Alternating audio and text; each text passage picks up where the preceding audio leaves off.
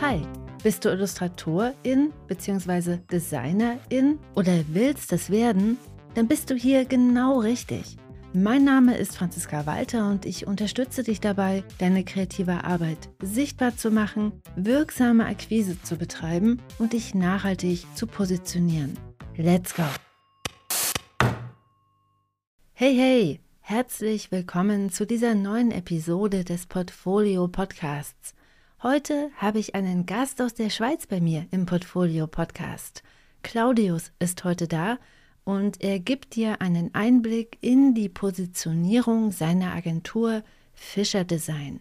Claudius und ich sprechen darüber, wie wichtig eine passgenaue Positionierung ist und welche Unterschiede entstehen, je nachdem, ob du dich in einer sehr kleinen und klar definierten Nische positionierst oder ob du breiter aufgestellt bist und verschiedene Designleistungen anbietest, wie das einfach ganz viele Designagenturen machen. Claudius und ich tauschen uns auch darüber aus, welchen Vorteil die Arbeit im Team so mit sich bringt, also zum Beispiel in einer Agentur, und welche Hürden vielleicht dadurch auch entstehen. Und es geht auch um die Frage, welche Akquiseformen für welche Designleistungen geeignet sind, welche Akquiseform die wirksamste ist mhm. und wie du diese eine wirksame Akquiseart noch verstärken kannst. Und am Ende teilt Claudius auch noch, wie er und sein Team mit den neuen Veränderungen, die KI so mit sich bringt, umgehen. Du siehst, es ist ein mit Wissen vollgepacktes Gespräch und ich freue mich total, dass du es gleich hören kannst. Hier noch eine Randnotiz in eigener Sache.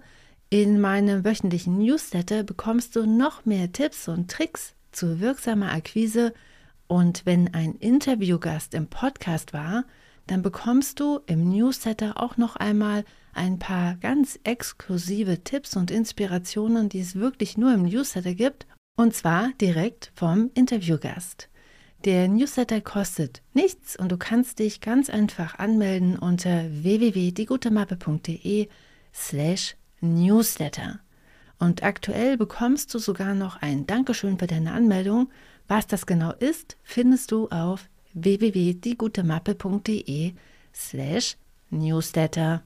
So, bevor es losgeht, möchte ich dir Claudius und sein Team noch einmal kurz vorstellen – Claudius ist Kommunikationsdesigner und Zeichner und er lebt in der Schweiz und ist Inhaber der Agentur Fischer Design, die Kundinnen in der gesamten Bandbreite von gutem Kommunikationsdesign unterstützt. Die Angebote von Claudius und seinem Team sprechen auf zwei verschiedenen Webseiten unterschiedliche Zielgruppen an und das ist auch sozusagen schon der Einstieg ins Interview, in das wir mit der Frage einsteigen, warum braucht ihr denn überhaupt zwei Webseiten? Also, ich wünsche dir ganz viele Aha-Momente und viel Spaß mit dem Interview und mit Claudius Fischer. Let's go!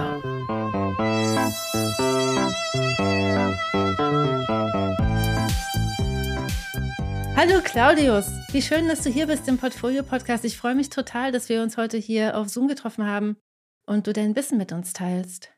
Ja, auch ein Hallo von mir, liebe Franziska. Ich habe mich natürlich unglaublich gefreut über diese Einladung von dir in deinem Podcast. Ich bin sehr gespannt auf unser Gespräch.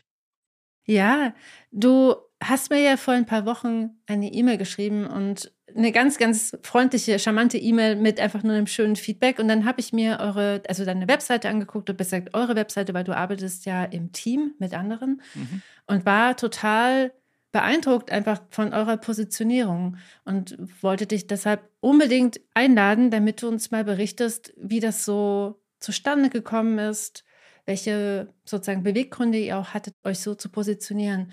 Aber vielleicht mal so als Einstieg. Du bist der Kommunikationsdesigner und du bist Inhaber der Designagentur Fischer Design. Mhm, genau. Dort leitest du ein Team und bist verantwortlich für die Bereiche Beratung, Konzeption und Gestaltung. Vielleicht kannst du uns ja mal einfach zum Anfang erzählen, wie du überhaupt Designer geworden bist. Ich wollte schon immer Grafiker werden. Das ist familiär begründet. Also mein Vater war ein Quereinsteiger. Er hat sich ein, sein eigenes Business als Grafiker in den 60er Jahren aufgebaut. Und ich und meine Schwester, wir sind da drin aufgewachsen. Er hatte sein Atelier zu Hause er hat gemalt, er hat noch all die klassischen Dinge getan mit äh, Abreibbuchstaben von Hand, Lithografie etc. etc. Und da war für mich eigentlich immer klar, beziehungsweise für, für uns beide, meine Schwester ist auch Grafikdesignerin mit ihrem eigenen Business, mhm. dass ich diesen Weg gehen wollte. Und das bin ich dann auch gegangen über mehr oder weniger holperige Umwege und Pfade, wie es so geht. Mhm. Dann als ich 24 war, nach meinem Abschluss, der mir zu meiner Überraschung sehr gut gelungen ist, hatte ich ein Angebot für eine Stelle in einer der größten Werbeagenturen in Zürich. Mhm. Und ich war damals ein Freak, total. Haare bis den Rücken herunter, bunte Kleider etc äh, Friedensbewegung, Jugendbewegung 80er Jahre in der Schweiz etc. etc. Und das war für mich so das totale No-Go, also ideologisch. Mhm. Und dann habe ich so in zwei, drei kleinen Ateliers gearbeitet, habe dann auch noch an der renommierten Zürcher Kunstschule F&F, habe ich das Kunststudium gemacht, das dreijährige. War für mich lange nicht klar, ob ich in die freie Gestaltung, also in die Kunst gehe. Ich bin ein Zeichner, ich zeichne, mhm. seit ich denken kann und ich pflege das immer noch mehr oder weniger intensiv, aber schon regelmäßig. Und dann war mir aber irgendwie klar, dass angewandte die Dienstleistung, also die Gestaltung im Auftrag eine Lösung finden für ein gestalterisches Problem, das einen ganz konkreten, direkten Zweck erfüllt, das hat mich eigentlich fasziniert und immer herausgefordert. Das war eigentlich der Grund, mhm. wieso, dass ich dann das weiter gepflegt habe, beziehungsweise nach dem Kunststudium wieder in, in die Grafik bin. Beziehungsweise dann habe ich meine Partnerin kennengelernt, habe den Kanton gewechselt, bin von Zürich in die Landschaft in den Aargau gezogen, hatte eine schwierige Stelle, und dann hat sich ergeben, dass meine Partnerin, die ist Lehrerin auf der Unterstufe und sie hatte gerade keine Stelle. Sie war frisch geschieden, zwei Kindern. Ich hatte mit 24 von 0 auf 100 plötzlich zwei Kinder. Also ich konnte mich wie entscheiden, was Frau und Kinder und Land oder, oder nicht. Mhm. Und dann haben wir ein Jobsharing gemacht. Das war wunderbar. Am Anfang war es recht anspruchsvoll für mich und habe dann aber eigentlich fast zwölf Jahre lang Haus und Kinder und Gartenpflege und so weiter. Habe dann auch einige Jahre Zeichenunterricht unterrichtet an der äh, Primarschule, an der meine Frau unterrichtet hat. Und dann sind die Kinder langsam groß und größer geworden. Meine Anwesenheit war noch gefragt, aber nicht mehr aktiv. Mhm. Und so bin ich dann wieder eigentlich eingestiegen in die Grafik beziehungsweise ins Kommunikationsdesign mhm. und habe mich dann ums Jahr 2000, 2001 habe ich mich dann wirklich selbstständig gemacht. Ah. Und seither äh, mache ich das. Und wie gesagt, ich komme wirklich von der Gestaltung her, vom Design. Ich wollte einfach immer tolle Gestaltung machen. Ich habe so viele Vorbilder.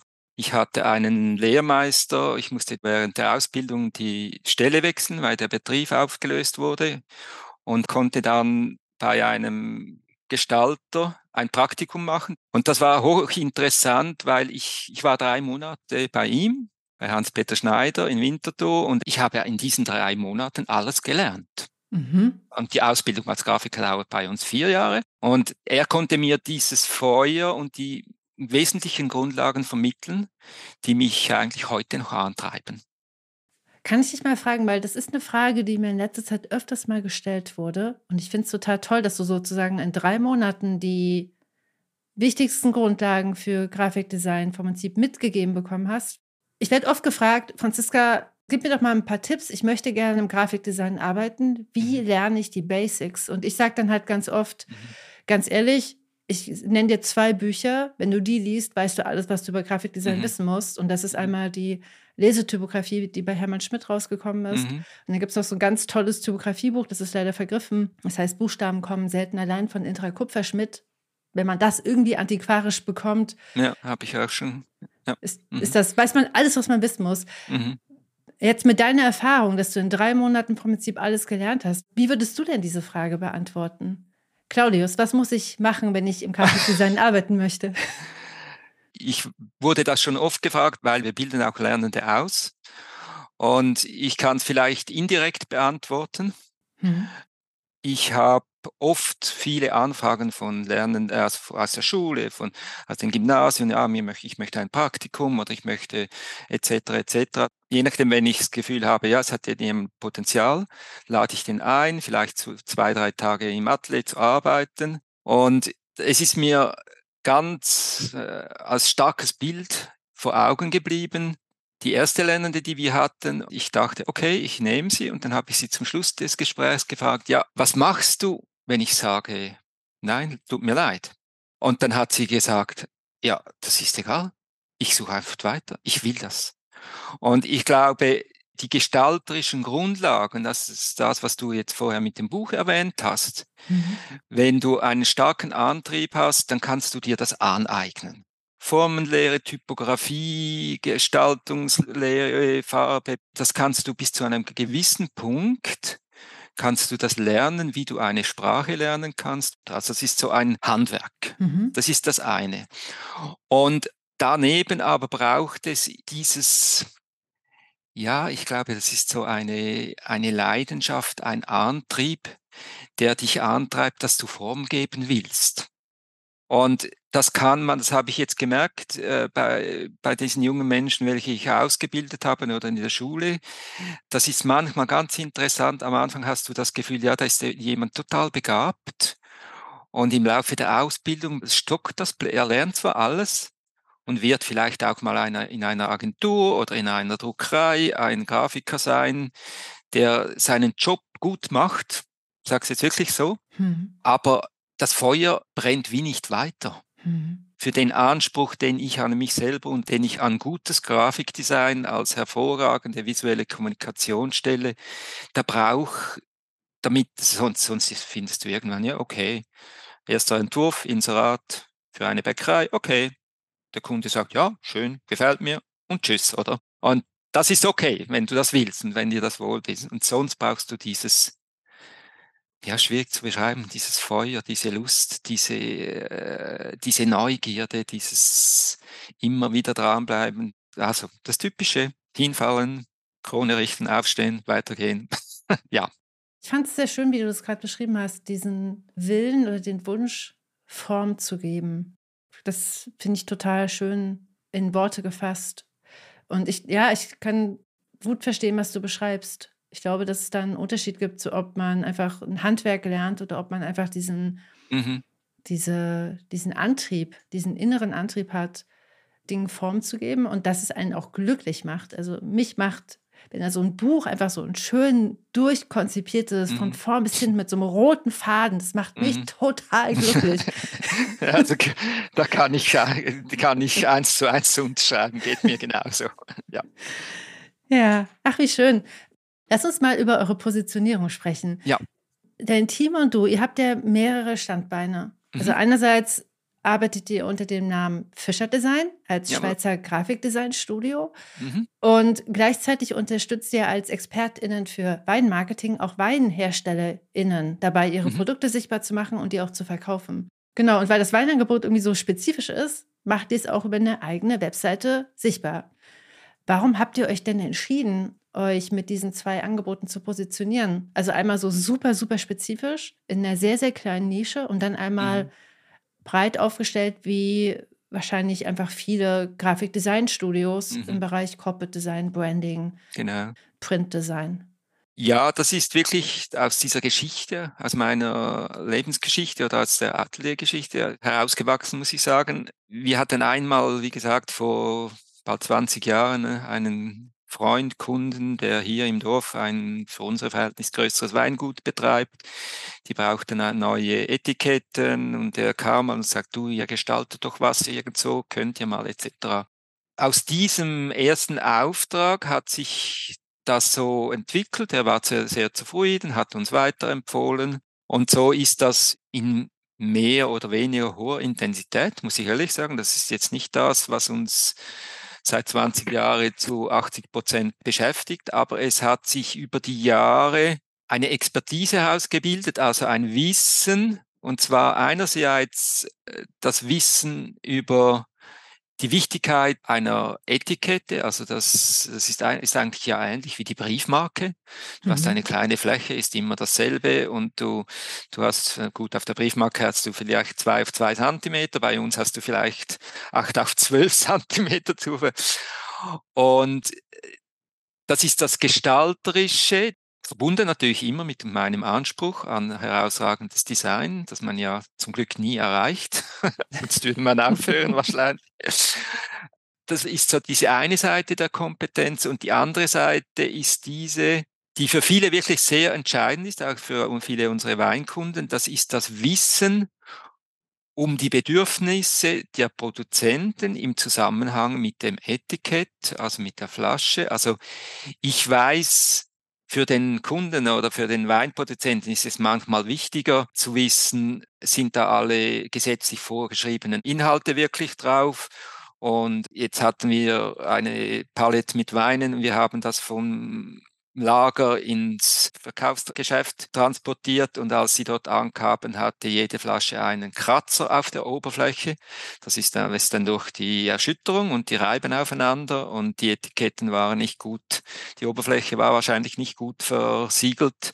Da gab es diese Spuren. Also wir haben uns über den ganzen Prozess von dem Moment an, in dem der Wein in der Flasche ist, bis er im Regal ist, bis er etikettiert ist, etc., etc., haben wir ein Know-how erarbeitet und irgendwann habe ich festgestellt, das macht niemand anders außer uns. Oder ich habe immer noch niemand gefunden. Also es gibt viele auch Agenturen oder Designstudios, die auch Etiketten machen, ist klar. Aber diese Kombination ist wirklich eine eine breitere, äh, fundiertere Geschichte oder ein Wissen, dass ich gedacht habe, das wäre jetzt genau diese, wie soll ich sagen, diese Einzigartigkeit, die wir wirklich ausspielen können. Und darum haben wir uns dann entschieden, auch mit Blick darauf, dass ja einem die Aufträge nicht einfach so wie die Tauben in den Mund fliegen und man mit der Vorstellung, vor allem wenn man aus dem gestalterischen Feld kommt, mit sich selbst verkaufen und Marketing und Akquise betreiben, mehr lange nicht so viel am Hut hat, weil man dann denkt, dass die müssen noch alle wissen, dass wir so toll sind. Oder manchmal weiß und denkt man ja, also man weiß ja nicht immer so sicher, dass man so toll ist, aber äh, ja. Und da habe ich dann auch durch einen Kollegen, der wirklich so aus, äh, der war ein Verkäufer, Hardselling, wirklich so aus dem Getränkehandel und der hat genau gewusst, wenn ich in diese Restaurant reinkomme, dann muss ich mit diesem, das und das etc. Und da habe ich viel profitiert auch die Seite ist auch bewusst ja so aufgebaut. Es ist nicht eine, in dem Sinne eine Portfolio-Seite, die ausbreitet, was wir können oder zeigt, sondern da will ich verkaufen. Und da ist auch das Wording, das habe ich dann, äh, haben wir auch mit zu Rate ziehen mit Kollegen oder aus meinem Netzwerk, haben wir das so aufgebaut, um das genau zum Ausdruck zu bringen. Voll spannend. Ja, was, was du gerade beschrieben hast, das ist einfach so wahr. Das beobachte ich auch total oft bei anderen, auch bei mir selbst. Wir als DesignerInnen sind ganz oft nicht wirklich gut da drin, unsere Arbeit zu verkaufen. Und wir haben ja mhm. ganz oft so dieses, wir machen gute Arbeit, das müssen die doch sehen. so. Aber tun sie leider nicht, ganz oft. Ja, offensichtlich. Und, Und ich fand es total schön, dass du gerade erzählt hast, dass so eine Verkaufsperson, die einfach echt einfach da drin Expertin ist, zu mhm. verkaufen, mhm. vom Prinzip der Impuls war, die Perspektive zu wechseln bei diesem Weinetikettenangebot. Mhm. Und ich glaube, das ist halt einfach ein total smarter Move, weil du hast recht, Leute, die Weinetiketten brauchen, die haben mit großer Wahrscheinlichkeit andere Fragen, als wir als DesignerInnen denken. Mhm. Die gehen ja nicht auf unsere Seite und denken sich, wer macht das schönste Design, sondern das, was du beschrieben hast. Herstellungsfragen, die wissen einfach, worauf es zu achten gilt und die wollen ja. jemanden, der sich damit auskennt und die wollen ja. sehen, dass du dich damit auskennst. Ja, und das stelle ich auch immer wieder fest in, in Erstgesprächen. Mhm. Äh, ich weiß natürlich inzwischen, was für sie wichtig ist. Und wenn ich dann nicht so über Design spreche, sondern, ah, okay, und wie produziert ihr und wie sieht das bei euch im Keller aus? Äh, etikettiert ihr selbst? Äh, so, dann merke ich, sie fühlen sich plötzlich total abgeholt, oder? Ja. Sie, sie merken, dass jemand weiß, um was es ihnen Zuerst ist das ist ein Produkt, das stellst du her mit viel Leidenschaft und du musst das verpacken, du musst es bereitstellen und das sind die Alltagsthemen, die einen beschäftigen, oder? Und das äh, schafft einfach eine andere Ebene, bevor es überhaupt darum geht, ja, und wieso brauchst du ein neues, äh, ein neues Etikett etc. etc. Ja, ja, und ich glaube, das, was du gerade gesagt hast, das ist auch so wichtig. Wenn man die gleiche Sprache spricht, fühlen sie sich abgeholt mhm. und verstanden. Mhm. Manchmal ist es interessant, manchmal sind es einfach Begriffe oder Worte, die du, du als Laie keine Ahnung hast, wie das, das, der Slang, der da gesprochen wird im Keller beim Weinabfüllen. Und wenn, wenn der merkt, diese Begriffe fallen, oder, dann sehe ich gerade vis-à-vis, -vis, oder, weil der fühlt sich gerade zu Hause, oder? Und das ist natürlich auch, also das ist jetzt nicht einfach quasi ein Marketinginstrument, das ich einsetze, sondern das ist tatsächlich äh, wirklich wesentlich, um auch erfolgreich ein Etikett oder eine Etikettenserie oder je nachdem daraus entstehend auch ein ganzes Branding für eine Marke. Das, das ist essentiell zu wissen, welches Papier möchte der jetzt. Er möchte so ein Papier und ich muss ihm sagen, sorry für das, wie du das oder je nachdem die Auflage. Sind das 100.000 Etiketten oder sind es 500? Welche Druckerei macht dir das? Wie kommst du zum Preis, dass de, den du bezahlen kannst und, und so weiter und so fort? Die ganze Breite des Bedürfnisses, das dieser Kunde hat. Und das Design ist ja eigentlich nur ein Bedürfnis, das er hat. Mhm. Und, und ganz viele andere Dinge müssen auch für ihn möglichst einfach und mit möglichst wenig Aufwand und möglichst äh, ja für ihn verständlich gelöst werden, oder? Ja. Du hast ja das angesprochen, das Weinmarketing. Und das ist ja, ich bin ja, komme ja nicht vom Marketing her, aber im Überlauf der Jahre und auch zusammen mit wirklich Marketing-Spezialistinnen und Spezialisten, das, wir hatten auch Kunden, die hatten einen, einen eigenen Marketing-Berater äh, oder so. Und da haben wir einfach sehr viel gelernt, weil das Design das muss ich dir nicht erzählen. Also wenn du ein Produkt verkaufen äh, willst, dann hast du eine Zielgruppe, du hast eine Positionierung, du hast, du bist in der Gastronomie oder du bist im Retail-Selling drin und zu wissen, wie das funktioniert dort. Und dort habe ich, haben wir oft über die Jahre auch eben gerade auch von Anfang an ganz gewisse andere Fragen gestellt. Welche sind deine Kunden? Wo verkaufst du den Wein? Wo möchtest du vielleicht noch einen Wein verkaufen? Und das hat alles einen großen Einfluss auch auf das Design des Etiketts.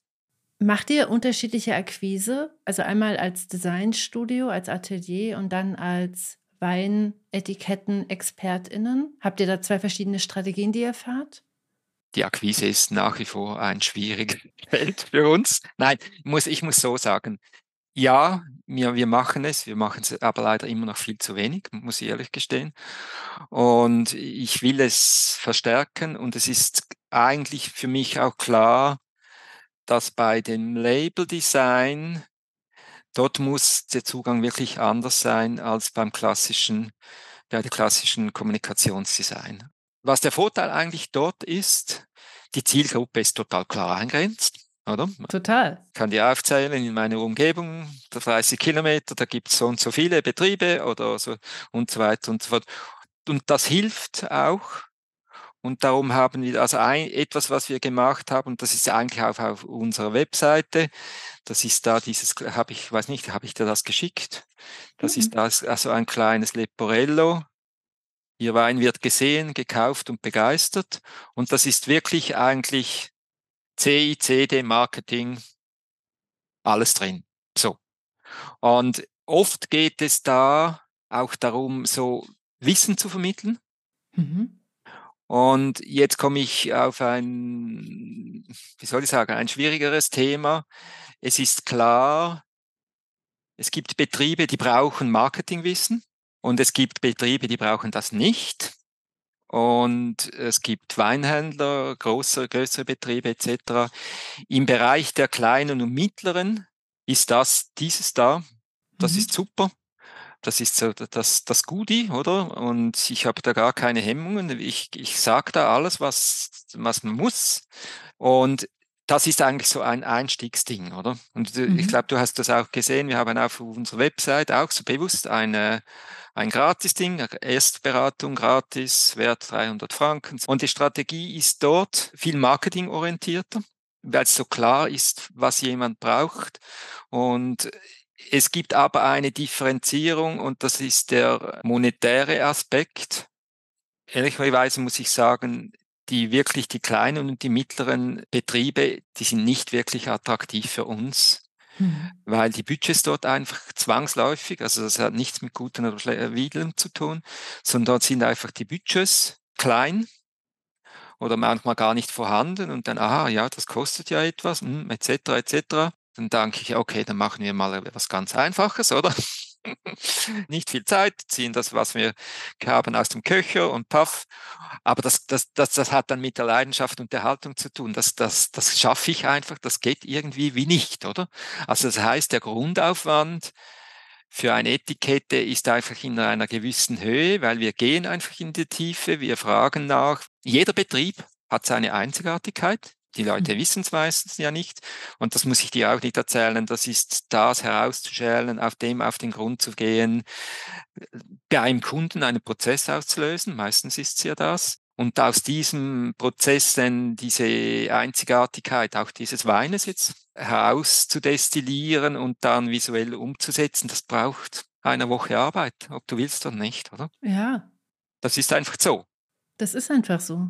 Und darum ist es eigentlich für uns oder wäre es attraktiver oder ist es attraktiver, wenn wir größere Betriebe haben, Weinhandlungen, das gibt es auch in der Schweiz und da sind wir dran oder da muss ich weiter dranbleiben, weil das sind eigentlich die attraktiveren Kunden. Du weißt das, wenn ich eine Etikette realisiere oder eine Serie, ob diese Serie dann über 100.000 oder über 20.000 Flaschen geht oder über 500 Flaschen, ob es drei Sorten oder zehn Sorten sind, die Multiplikation, die, die denkst du ja schon bereits am Anfang mit. Mhm. Und um zurück auf die Frage zu kommen, mein Ziel jetzt in, der nächsten, allernächsten Zukunft ist wirklich, dass wir vermehrt bei größeren Weinhandlungen, Weinhändlern, Getränke, Import etc., dass wir uns dort positionieren, weil dort sind die Zahlen einfach, wenn du eine Marketingabteilung hast und eine, ein Getränke, ein Weinhandel mit 50 Angestellten, dann denkst du in anderen Zahlen. Und dann ja. sind unsere Zahlen, die du und ich hast, plötzlich sehen die ganz anders aus und die sagen, okay, so, und, äh, und beim mittleren oder kleinen Kunden, da sehe ich schon, wie der innerlich zusammensinkt und denkt, was, was so. Ja, das ist ja so wahr. Das, das mögliche Honorar ist einfach so abhängig davon, wer einem da gegenüber sitzt. Mhm. Und am genau. Ende, das, was du gerade beschrieben hast, das finde ich auch total schön, ist ja, dass wir als DesignerInnen ja am Ende auch entscheiden, wem wir ein Angebot machen und damit mhm. vom Prinzip auch mitentscheiden, mhm. wie unser Honorar sein wird. Mhm. Natürlich hat genau. das auch Konsequenzen. Also die Arbeit verändert sich ja auch, je nachdem, wenn die, wenn das Unternehmen größer wird, Klar. ist der Prozess anders. Genau. Mhm. Aber die Wirtschaftlichkeit ist ja einfach ein super wichtiger Faktor in dem Ganzen, weil da, wir machen das ja, um davon zu ja. unser Leben zu bezahlen. Und das gebe, gebe ich ehrlich zu, das habe ich jahrelang sträflich vernachlässigt. Also ist auch ein bisschen aus unserer Geschichte, oder? Als ich ja wieder angefangen habe, meine Partnerin äh, hat den Lohn nach Hause gebracht und ich habe da so ein bisschen hm, vor mich hin, da, da. Und bei mir war das einfach zu Beginn nicht so existenziell. Ich mhm. konnte mir das quasi leisten. Meine Partnerin hatte nicht immer so Freude. Das ist gut zu verstehen. das, das geht dann, aber wenn du es wirklich nüchtern wirtschaftlich betrachtest, geht das, geht das einfach nicht. Wenn du, wenn du jetzt so, so schaust, gibt es denn auch so Synergieeffekte zwischen der, dem Designstudio und eurem Weinangebot? Ja, ja, das gibt es. Da gibt es natürlich sehr viele Synergien. Also das geht eigentlich Hand in Hand. Einerseits einfach nur schon durch die grundlegenden gestalterischen Dinge, also die natürlich in beiden Bereichen dieselben Parameter sind. Das, das kennst du ja, das ist sicher das eine. Und die anderen Synergien, die sich da daraus noch ergeben, wie muss ich jetzt das sagen? es ergibt sich dann oftmals oder immer mal wieder aus dem Etikett, dann merkt man plötzlich, ja, und wie sieht dann, dann ihr, ihr Logo oder ihr Firmenschild aus? Und äh, ja, das ist einfach da dieses, Da hat uns der Beschriftungstechniker im Nachbardorf mal eine Tafel gemacht, so. Und das sind dann schon, sind, also da haben wir auch mehrere Projekte ausführen dürfen, die dann eigentlich mit einer Etikettenanfrage begonnen haben. Zum Schluss haben wir wirklich das ganze Redesign oder überhaupt Design des, des Betriebes über alle Teile hinweg gemacht. Und das ist schon eigentlich, da verschränkt sich das miteinander. Ja, total spannend. Wie ist es denn? Ich frage auch so aus meiner eigenen Perspektive, weil ich weiß, dass es bei mir öfters mal so, dass auch Probleme generiert hat. Gibt es bei euch auch Hürden, die durch diese zwei Angebote entstehen? Also, weil bei mir war es ganz oft so, dass ich das Gefühl hatte, dass meine KundInnen dann so vor mir standen und dann so gedacht haben, na, was bist du denn? Bist du jetzt Designerin oder bist du Illustratorin oder was machst du denn eigentlich? Du machst da so viele Sachen. Ich kann mir vorstellen, dass es bei euch komplett anders ist. Aber einfach nachgefragt, gibt es bei euch auch Hürden? Nein, das gibt es eigentlich nicht. Hm. Aber was ich, was ich gut nachvollziehen kann, ist, was du beschreibst zwischen der Illustratorin und dem äh, Grafikdesign etc. Also da sind wir einfach, glaube ich, per se ein bisschen, also wir sind ja ein sehr kleines Team, oder? Wir sind zu dritt und haben theoretisch zusammen irgendwie etwa 250 Stellenprozente. Mhm. Und je nachdem mehr oder weniger und in Teilzeit und wir sind einfach drei Köpfe und haben unterschiedliche äh, Fähigkeiten und Kompetenzen und Stärken. Also mhm. illustrativ oder auch von der, von der Sprache oder in der Art, das kennst du ja. Und das glaube ich, das ist, das ist der Vorteil. Das geht so ein bisschen nahtlos ineinander über. Was glaubst du denn? Also bei mir gab es so einen Punkt in meiner beruflichen Laufbahn, wo ich ich habe ich hab ja, arbeite ja als Designerin hauptsächlich im Bereich Buchgestaltung und dann mhm. eben nochmal so ganz separat im Bereich Corporate Design, Markenentwicklung. Und in der Markenentwicklung gab es so einen Punkt, wo ich irgendwann gemerkt habe, wenn ich da mehr möchte, brauche ich Leute. Mhm.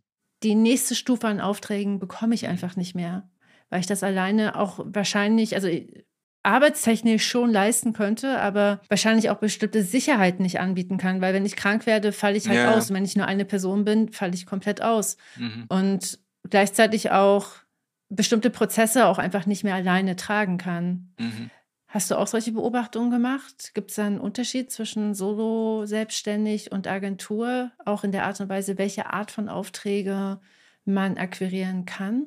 Ja, das ist ziemlich sicher äh, genauso, wie du das beschreibst. Also diese Erfahrung mache ich auch. Größere Projekte, die werden dann einfach komplexer in der Gesamtstruktur. Und wir haben zwar ein gutes Netzwerk, aber es, es gibt dort schon Grenzen. Also das, was jetzt in den letzten zwei, drei, vier Jahren ja so auch mit Corona so en vogue wurde, oder diese, diese kleinen Teams und man ist im Netzwerk etc. etc. Das praktiziere ich eigentlich schon sehr lange, aber es gibt dort wirklich auch Grenzen. Bei uns ist letztendlich immer noch so, oder? Die meisten Fäden laufen letztendlich doch bei mir zusammen. Hat auch mit der Struktur zu tun, mit den Teilzeitpensen. Und ich glaube aber, es ist, und darum liebe ich unsere Größe, so unglaublich. also wir haben einfach eine breitere Palette. Also wenn jetzt eine, eine Anfrage ist und ich mer wir merken da, ah, okay, da ist was Illustratives gefragt, dann weiß ich, ah, Philipp, der, der kann da, ja, hm, ja, okay, das, ja, das mache ich selber oder ich gebe es Shane rüber, die so. Also das hilft einfach. Dort haben wir einen Vorteil, dass wir einfach breiter aufgestellt sind. Also wir haben einfach mehr Kreativitätspower und unterschiedlichen Kreativitätspower. Oder?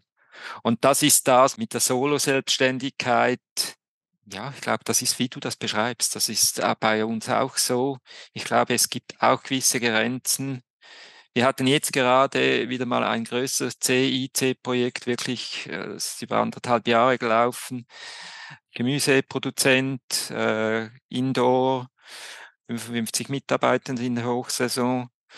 Und dort ist jetzt das sehr, sehr gut gelaufen, hat aber extrem viel damit zu tun, wie dieser Betrieb funktioniert. Mhm. Also auch wie die, äh, wie die Leitung der Inhaber, wie der das führt. Und ich weiß aber auch aus anderen Jobs, also zum Beispiel, äh, wir arbeiten viel für die öffentliche Hand, also bei uns auch für, für den Kanton. Also es ist das, die Region, die Verwaltung.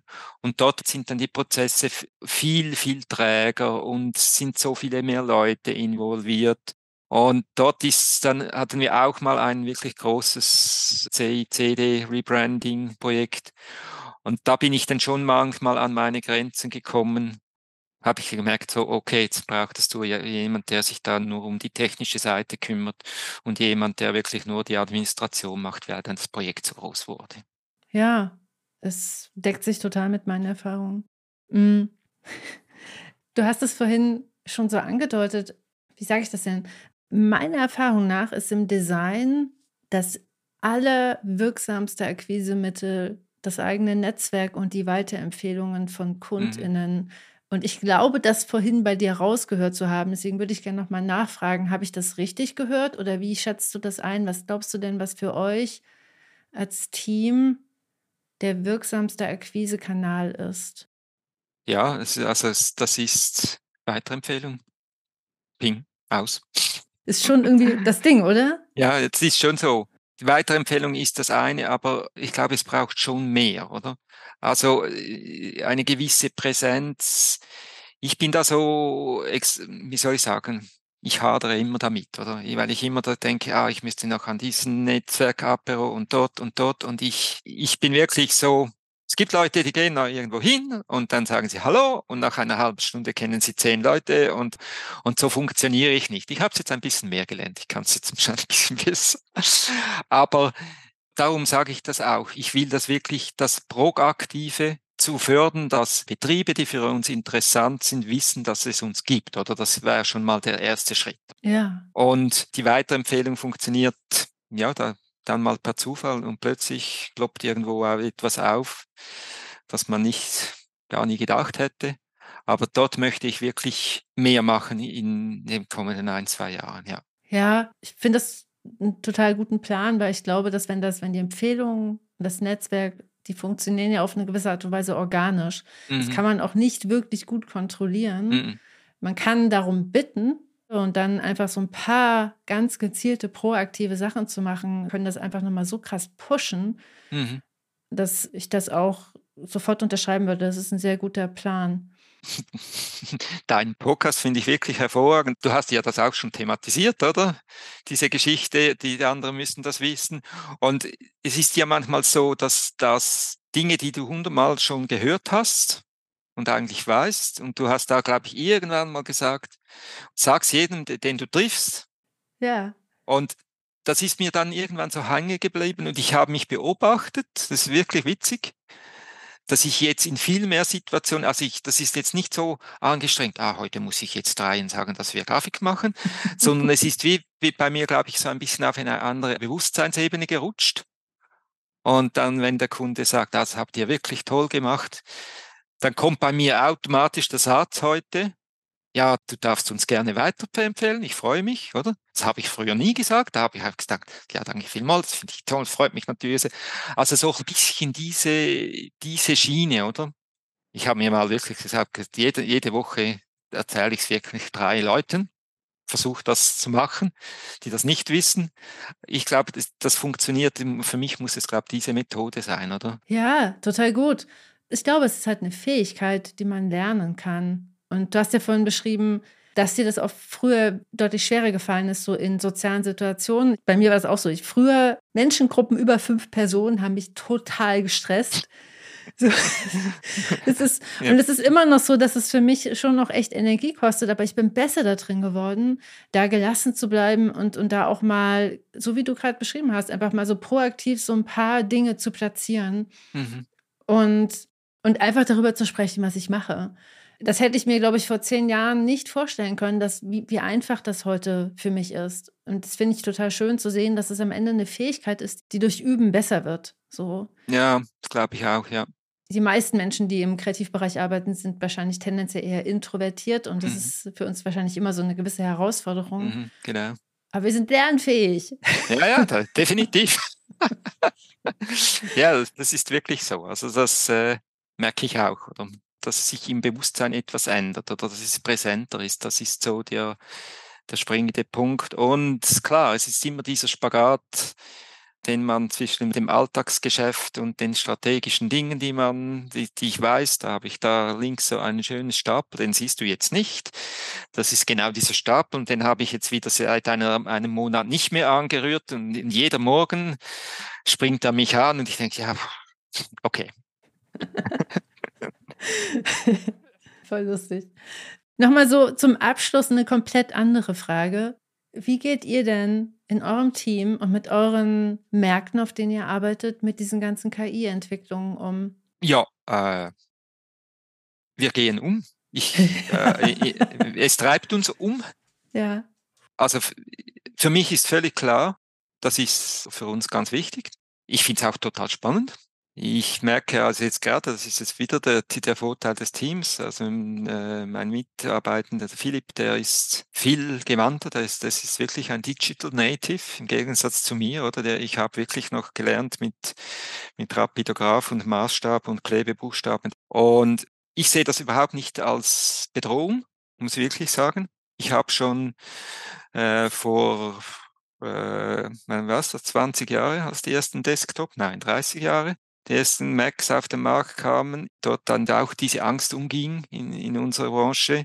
Jetzt werden wir überflüssig etc.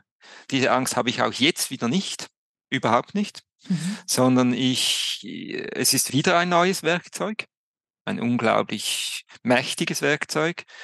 Und wir müssen für uns, also wir müssen das kennen, lernen, wissen, so. Und wir müssen für uns herausfinden, wo wir das für uns in den Alltag integrieren, dass es uns wirklich ein neues, man kann sagen, ah, cool, jetzt haben wir das etwas, das, das ermöglicht es uns vielleicht in kürzer Zeit noch weitere Ideen, Ansätze zu entwickeln oder Inputs. Also wir, wir nutzen es schon so ein bisschen, ich ein bisschen weniger, Philipp nutzt es viel mehr und es, es fächert einfach wenn mein Hirn leer ist und ich denke, jetzt kommt mir wirklich, fällt mir nichts mehr ein, und du gibst das mal bei Chat GPT ein und dann ploppen da gewisse Dinge auf und das bringt dich wieder auf weitere Ideen. Ja. Also ich möchte das gerne so weiterentwickeln und ich, wir müssen, also wir müssen und ich will uns mit, damit noch vermehrt auseinandersetzen, dass das so, so, das muss wie so selbstständig bleiben oder werden, also wie alle anderen Tools auch sind,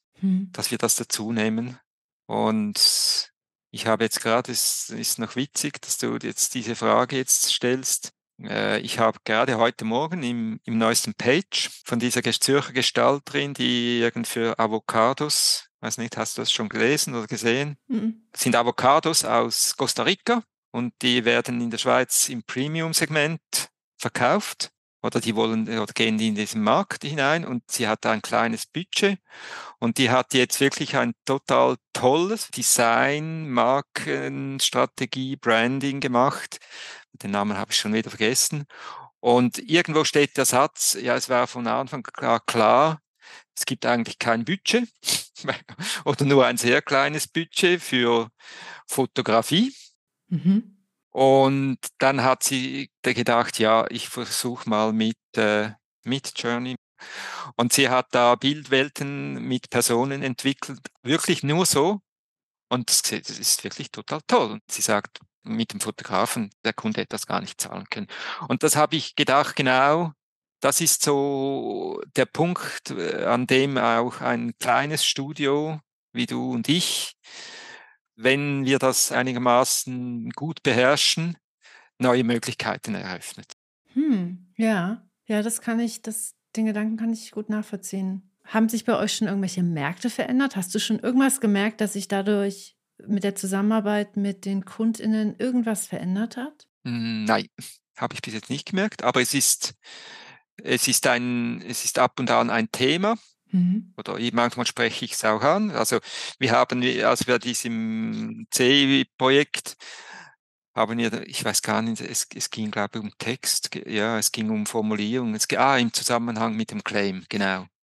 Wir waren eigentlich schon recht weit und dann haben wir das mal eingespiesen bei ChatGPT und witzigerweise hat uns eigentlich das, was dann zurückkam, hat uns sehr bestätigt darin, was wir schon gedacht haben. Also, also sind dann teilweise eigentlich diese Begriffe gekommen. Also wir haben so die Vorgabe gemacht, so äh, der Betrieb ist so und so und die wollen das und das. Wie würdest du jetzt das äh, auf den kürzesten Punkt bringen, oder?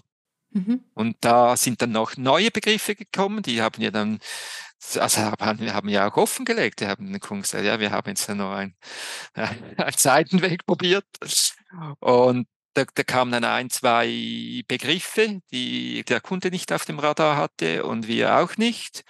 Und das hat dann wieder einen Anstoß gegeben, um weiterzudenken. Wir haben das nicht dann so, aber es hat eigentlich eine weitere Diskussion ausgelöst, die dann das Ausgangsresultat verändert hat und ich glaube, es hat es verbessert. Voll spannend. Also es deckt sich auch mit meinen Erfahrungen bis jetzt. Bei mir ist es zum Beispiel so, ich habe vom Prinzip gerade mit ChatGPT noch nie irgendwas da rausbekommen, was ich sofort eins zu eins hätte übernehmen mhm. können, außer wenn es um so, weiß nicht, E-Mail-Betreffs oder so geht. Da mhm. habe ich manchmal schon mhm. was gefunden, wo ich dachte, hm, ist richtig gut. Mhm. Aber wenn es um so komplexere Dinge geht, ist es halt für mich auch eher so ein Tool, um einen weiteren Schritt zu gehen im Prozess, um, um neue Ideen zu sammeln und vielleicht nochmal eine zweite Perspektive zu haben. Mhm. Weil ich ja zum Beispiel auch hier kein Team bei mir in meinem Studio mhm. sitzen habe. Ich habe ja keine zweite Person, die ich fragen kann. Genau. Und was ich halt aber ganz interessant finde, ist, dass mir, mir ist aufgefallen, dass umso komplexer die Prozesse sind oder die Aufgabe ist, die ich da gerade versuche zu lösen, umso mehr Arbeit ist es auch. Es ist mich ganz schön aufwendig, aus ChatGPT gute Sachen rauszubekommen. Ja wenn die Aufgabe kompliziert mhm. ist. Da muss man mhm. ganz schön viel schreiben. Mhm. So und, mhm. und mhm. ganz schön viel auch beschreiben und, und erklären und, und irgendwie da drin festhalten, damit da nicht was total Generisches rauskommt. Und das bestärkt mich irgendwie auch darin, dass dieses, was ganz oft verkauft wird. Ich habe letzte Woche so ein Webinar gehört, wo jemand gesagt hat, und der Bonus ist 10 ChatGPT-Prompts, mit denen kriegt ihr den Content für die nächsten 100 Tage, wo ich so dachte, nie im Leben. So funktioniert es halt nicht. Ja, cool. So. Ja. Also ich finde die Perspektive, die du gerade geteilt hast, einen guten Impuls, sich da reinzuarbeiten und das zu einem Werkzeug zu machen, mit dem man sich wohlfühlt und mit dem man weiß, wie man mhm. umgehen kann. Ja, und das darf man wirklich nicht unterschätzen. Man muss schon etwas investieren, dass es eben auch zu einem alltäglichen, geläufigen Werkzeug wird, das ich so brauche, wie, wie ich verschiedenste Grafikprogramme oder andere Tools nutze. Und das verändert sich auch dauernd, oder? Also es ist ja auch klar. Ja. Und da die Balance da zu finden zwischen dem Gefühl, ah, ich renne der, der Entwicklung immer hinterher und andererseits das aber auch für sich so zu nutzen, dass es nicht zu einem Klotz am Bein wird, dass, dass du immer mitschleppst und denkst, ah, ich müsste noch das auch und könnte. Das finde ich schon eine große Challenge und ich finde es auch eine große Challenge, wenn ich jetzt so auf die letzten 10, 20 Jahre zurückschaue, die Komplexität der Aufträge, also übers Ganze gesehen, also der Möglichkeiten, ist schon gewaltig gewachsen. Mhm. Und klar, es gibt immer noch den Auftrag, um eine Visitenkarte zu gestalten. Aber mit der Visitenkarte war es dann damals, wenn die gedruckt war, war, es zu Ende. Und heute ist, äh, ja, sie wird dann vielleicht auch noch gedruckt, möglicherweise. Aber, und dann kommt noch ganz vieles anderes dazu. Und wo ist, bist du präsent und wo sieht dich jemand? Ja, ja, die Aufgaben sind komplexer geworden und es ist einfach alles so viel intermedialer miteinander mhm. verknüpft. Ja, ja, aber danke für, dein, für deinen Einblick oder den Einblick, den du uns gegeben hast in eure Arbeit ähm, mit KI. Ich merke halt so, ich finde deine Perspektive super hilfreich und ich glaube, dass es auch total gut ist, sich einfach damit zu beschäftigen. Gleichzeitig merke ich halt auch, dass es halt einfach auch total gruselig, was da gerade so moralisch-ethisch passiert. So, und ich glaube, es ist was anderes und es ist wichtig, das voneinander zu trennen. Es ist einmal sozusagen, es ist ein Tool, was wir jetzt einfach gerade mhm. alle lernen. Und da ist es, glaube ich, auch wirklich sinnvoll, auf den Zug aufzuspringen, damit man mitreden kann und, und nicht irgendwann merkt, dass der Zug abgefahren ist. Mhm. Und gleichzeitig gibt es aber dann auch diese, dieses strukturelle Thema, was da ja auch so dranhängt, dass da gerade gigantische Megakonzerne sich einfach Wissen aneignen, was ihnen nicht gehört und, und das einfach so vereinnahmen und verschlingen, was total kritisch betrachtet werden kann und auch kritisch betrachtet werden sollte, aber was einfach was anderes nochmal ist. So. Also ich glaube, es ist total wichtig, das voneinander zu trennen, um sich selbst nicht so komplett auszubremsen da drin. Aber ich glaube, das ist so etwas, das wir als Kommunikationsdesigner ja sowieso machen. Also dieses, das permanente, vernetzte Denken und Wissen, dass wenn ich mich jetzt für die Farbe Rot entscheide, mache ich das aus diesem, diesem Grund. Und ich weiß auch, dass Rot die Farbe der Liebe sein kann. Und ich weiß gleichzeitig auch, dass das Rot die Farbe des Grauens, der, der Abgründe der menschlichen Seele. Ja, oder? Ich versuche da immer, das nicht zu negieren, sondern bewusst. Und ich, ich finde es auch total wichtig, dass man sich dafür einsetzt, dass das soweit das möglich ist im Rahmen bleibt, dass das kontrollierbar ist, dass wir uns engagieren für soziale Geschichten und gleichzeitig das mitbedacht mit diesem Wissen nutzen. Hm. So, ja. Claudius, ich danke dir total dafür, dass Bitte? du dein Wissen mit uns geteilt hast und dass du uns so einen großartigen Einblick in eure Positionierung gegeben hast. Vielen, vielen Dank. Ist sehr gerne geschehen und ich danke dir vielmals für dieses schöne Gespräch unter uns. Dankeschön. Viele Grüße in die Schweiz. Viele Grüße nach Finnland und bis bald wieder. Bis bald.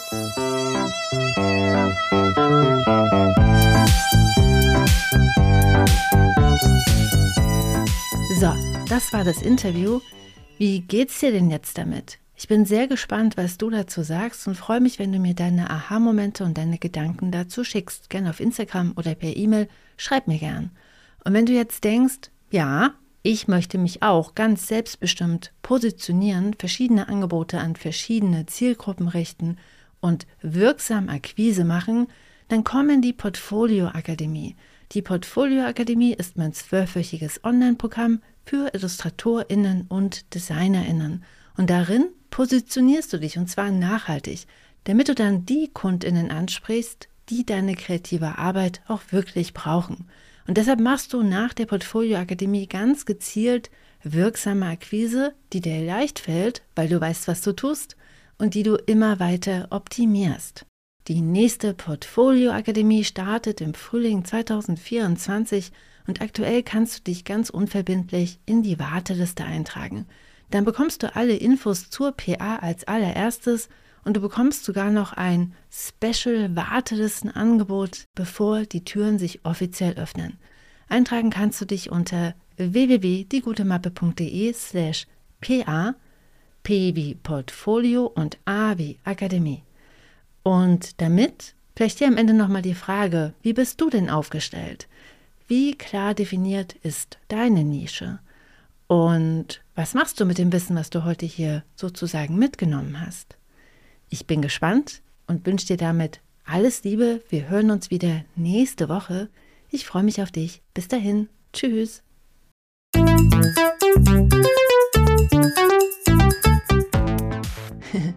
wow, du bist immer noch da. Du bist der Knaller. Ich freue mich sehr, dass du dir die Podcast-Folge bis hierhin angehört hast. Hier nochmal der Hinweis: Du findest alle Links in den Show Notes. Auf meiner Seite www.diegutemappe.de findest du noch weitere, auch viele kostenlose Ressourcen, um dich besser aufzustellen, um dein Portfolio zu überarbeiten und um damit dann einfach mehr Aufträge zu akquirieren. Deshalb schau dich da gerne mal um und wenn dir die Folge geholfen hat, dann freue ich mich sehr, wenn du sie bewertest und ihr ein paar Sterne schenkst. Oder noch besser, sie einfach KollegInnen und FreundInnen weiterempfiehlst. Dann haben deine FreundInnen vielleicht auch ein paar Aha-Momente und du unterstützt damit gleichzeitig auch den Podcast. Denn Weiterempfehlungen und Rezensionen und Sterne sorgen dafür, dass der Algorithmus versteht, dass der Podcast Relevanz hat für GestalterInnen, DesignerInnen und IllustratorInnen. Ich danke dir jetzt schon einmal ganz herzlich dafür und wir hören uns wieder nächste Woche. Bis dann. Tschüss.